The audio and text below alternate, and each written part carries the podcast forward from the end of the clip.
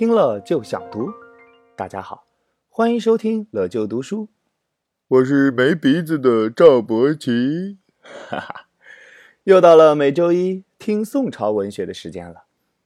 承蒙各位家长和同学们的关心，王爷我本周感冒好多了，背三十斤重的大米上十楼不费劲儿，当然是坐电梯的。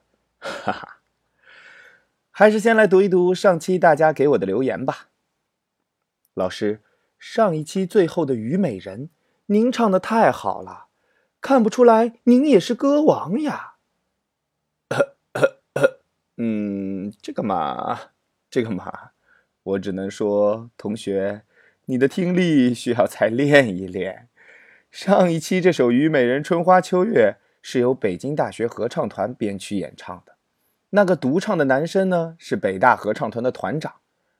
我唱歌，不瞒你们说，水平那是相当高啊，能把全办公室的老师都给唱呕吐，厉害吧？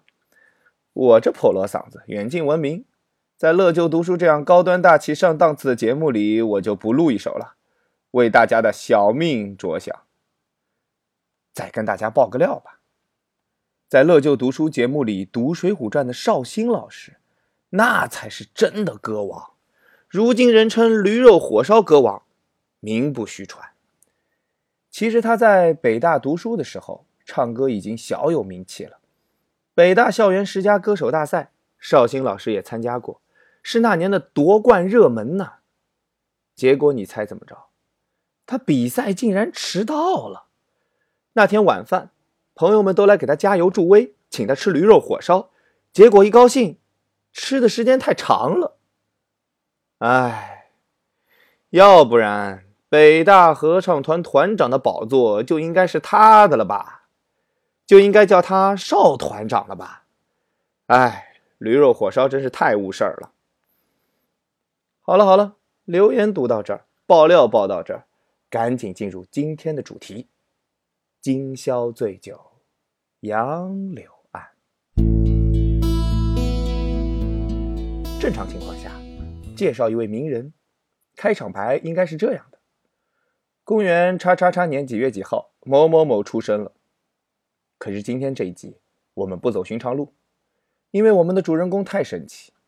我给大家读一小段百度百科上的介绍：刘勇（括号）。约公元九百八十四年至约公元一零五三年。哎呀妈呀，大家肯定要喷饭了。老师，约是个啥意思嘞？难道这孩子一生还要生好几年吗？啊，其实啊，刘勇是个可怜的孩子，正儿八经的历史书上没有他的记载，连生卒年这种这么重要的历史资料也都没留下来。现在我们只能从杂文野史、文人笔记中拼凑出他坎坷却也浪漫的人生。刘勇他们家真的是书香门第、官宦世家。刘勇的爷爷是当官的，在当地很有威名。他有六个儿子，都是当官的，并且其中三位都高中进士。哇，这样的家庭真是太吓人了！要是在现在，一家六个儿子。三个考上哈佛、剑桥，三个考上清华、北大，这一家得多让人羡慕呀！这妥妥的都是别人家的孩子呀。刘勇的爸爸柳仪就高中进士，曾是南唐的大臣，也就是我们上一集讲的李煜的手下。后来南唐灭亡后，在北宋还当了个官儿，最后官至工部侍郎，是个从四品的大官啊。刘勇有两个哥哥，都考中了进士，甚至刘勇的儿子、侄子也都考中了进士。哎，这一家子考中进士的都可以凑两桌麻将了。要是刘勇考不上进士的话，真的是拿块豆腐撞死得了。那他到底考上了没啊？别急，咱慢慢说。刘勇其实不叫刘勇。老爸给起的名字叫柳三变，两个哥哥分别叫柳三富、柳三阶，他们都是三字辈的。还有一个名字更著名，因为他在家族排行第七，所以叫柳七。这个名字啊，普通人不能随便乱叫，一般只有同辈分的朋友之间可以这么称呼。当然，柳三变这种算是运气好的了。杜甫在家排行第二，所以人称杜二。嘿，这可怜孩子。白居易排行二十二，刘禹锡排行二十八，这哥俩关系还挺好，于是经常出现这样的诗歌题目：白二十二赠刘二十八。刘二十八回赠白二十二，听起来像是绕口令。所以啊，柳七这个名字那是相当好记了。三变小时候呀，也是个爱学习的好孩子。十来岁的时候，诗歌已经写得很不错了，成为了远近闻名的写诗小神童。大约十六七岁的时候，就开始写词，不过当时就被他爸啪回去了。好好学写诗，写词算个啥呀？原来那个时候，词还算是个不登大雅之堂的东西，类似于老师要求你看世界名著，你天天抱着个阿衰的漫画，你大概就可以理解他老爸的愤怒了。好吧，我认怂，柳三变还是乖乖的去学习，偶尔偷偷写两首词，算是业余爱好了。大约十八岁左右，柳三变学有所成，信心满满，准备进京参加科举考试。然后，二十四岁来到了京城汴梁。妈呀，老师，这么一小段路，他竟然走了六年，爬都该爬到了吧？哎，不瞒你们说呀，柳三变这孩子当时还小，还很贪玩。路过杭州，被杭州的美丽风光深深吸引，然后在杭州玩了三年。后来又到了苏州和扬州，又玩了三年。这玩心啊，也太重了吧！你去参加科举考试，结果在路上玩了六年，这要是被老爸知道了，绝对气得心脏病突发呀！不过这事儿也不能全怪他，毕竟上有天堂，下有苏杭嘛，景色太吸引人，而且他在杭州也不是纯玩，好歹还写几篇写景作文了，其中最著名的一篇，莫过于《望海潮》了。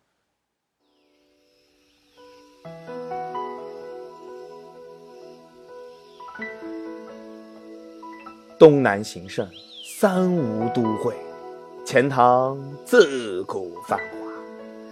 烟柳画桥，风帘翠幕，参差十万人家。云树绕堤沙，怒涛卷霜雪，天堑无涯。市列珠玑，忽盈罗绮，竞豪奢。重湖叠眼清嘉。有三秋桂子，十里荷花。羌管弄琴，菱歌泛夜，嬉戏钓叟莲娃。千骑拥高牙，沉醉听箫鼓，吟赏烟霞。一日图江好景，归去，凤池夸。这首词写得好啊，好到什么程度呢？后来，金国皇帝完颜亮听到这首词以后啊，惊得从床上跳了起来，好像眼前摆了一只香喷喷的烤全羊啊，口水直流。尤其是那两句“三秋桂子，十里荷花”，景色美呆了。于是完颜亮二话不说，立马下令攻打宋朝，直取杭州。哎。杭州老百姓估计要恨死柳三变了，好端端的写什么词啊？写就写吧，写这么好干嘛呀？害得我们被金国人欺负了。柳三变二十四岁那年，终于爬到了首都汴梁。由于在文艺青年的圈子里，柳三变早已声名远播了，因此科举考试对他来说呀，真的也就是小菜一碟。他临考之前。还跟小伙伴们吹牛呢，看着吧，看哥哥我考个状元，拿个金牌，这还不轻轻松松吗？可惜啊，天就是不随人愿，这一切在发榜那天发生了巨大的变化。看着皇榜上密密麻麻的名字，柳三变愣是没有找到自己，从来没有想过会名落孙山。两眼一抹黑，脆弱的身体摇摇欲坠。什么？没考中进士？什么？没拿到金牌？哦，不，别说金牌了，狗牌都没拿到啊！这下太尴尬了。家里人都是进士，我没考上，是不是我很傻？临考之前跟人吹牛说考状元，结果皇榜上连名字都没有，是不是很丢人？哎，此时的柳三变应该在菜场买豆腐吧，撞死得了。考完发卷的情形，大家应该是很熟悉的吧？学霸们拿着九十九分、一百分的卷子相互吹捧，学渣们拿着五六十分的卷子，眼泪吧嗒吧嗒往下掉。脑子里浮现出回家以后男女混合双打的惨痛场面。当然还有第三类，平时考试一百分，结果期末考砸的，这些人把试卷揉成一团往垃圾桶里一扔，哼，也不考了。柳三变大概就是这第三类。毕竟柳三变当时年轻气盛，科举考试没考上，肯定是要发发牢骚的。于是乎。写了一首《贺冲天》，发泄发泄，大概是这么个意思。发黄榜了，一不小心没有我柳三变的名字。哎，在这个清明时代，留下了我这么个如此有才华的人，真是太可惜了。这是要闹哪样啊？像我这样的才子词人，就应该是白衣卿相啊！哎呀妈呀！昨天晚上的晚饭我都要吐出来了，这也太自恋了吧！说运气不好没考上，说皇上瞎眼没看上我，说我这样的大才子比那些当官的强多了，最后竟然还说人把浮名换了浅斟低唱，就是说啊，考中进士什么的都是浮名，我不稀罕，不考也罢。还不如喝酒呢，还不如填词唱歌呢。哼，也不考了。这词写得好啊，唱出了落榜文人的心声呐。抱怨都抱怨的这么有才华，这就好比学校干坏事儿写检讨书，结果写成了全校优秀范文呢。也正是因为这首抱怨词，柳三变一下子在汴梁出了名。整个汴梁城都知道大才子柳三变的美名了。柳三变真的不考了？真的喝酒填词去了？哎，大家千万不要相信文人发的牢骚。就像我刚才举的例子，考差了把试卷往垃圾桶里一扔就完事儿了？那是意气用事，冷静下来还是会把试卷捡出来的嘛。毕竟，还是要拿回家给家长签字的嘛。柳三变也一样，说说而已。过了几年，又去参加科举考试，可惜又没考上，又没考上，又没考上，连续三次都没考上。最后一次明明考上了，主考官都已经把柳三变的卷子交给皇上，只等皇上打勾了。一般来说，主考官交上去的，皇上是不会驳回的。可是没想到，皇上瞄了一眼试卷上的名字，哎，是柳三变。这不是那个说我瞎眼的柳三变吗？这不是那个喝酒填词再也不考的柳三变吗？哼，怎么又来了呀？你小子不及格！皇上在试卷上打了个大叉，还挺逗的，写了句评语。且去浅斟低唱，何要浮名？哎，有句老话说得好，人怕出名，猪怕壮。柳三变的词写的太好了，声名远播，连皇帝都听说过了。结果明明考上了，却又被退回了。哎，估计柳三变知道这，早已哭晕在厕所了。罢罢罢，算了，想开点吧。这点小事儿，无所谓了。柳三变倒是调整的很快，这下不考了，不考了。皇上让我去填词，好，那我就去填词。于是，柳三变脸皮还挺厚的，给自己起了个称号，叫“奉旨填词柳三变”。当然，汴梁这个地方肯定是待不下去了。走，走出人生的阴影，离开这个让人伤心的地方。临别之际，好友们、粉丝们、围观群众们纷纷前来送行，柳三变一一道别。最后送他走的是柳三变的红颜知己，虽有万般不舍，但也无可奈何。于是，刘三变大笔一挥，留下了传唱千古的送别词。雨霖铃，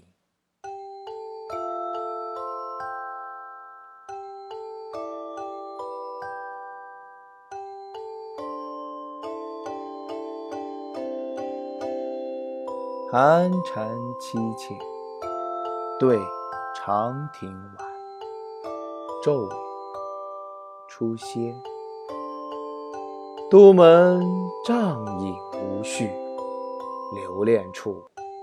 兰舟催发，执手相看泪眼，竟无语凝噎。念去去，千里烟波，暮霭沉沉楚天阔。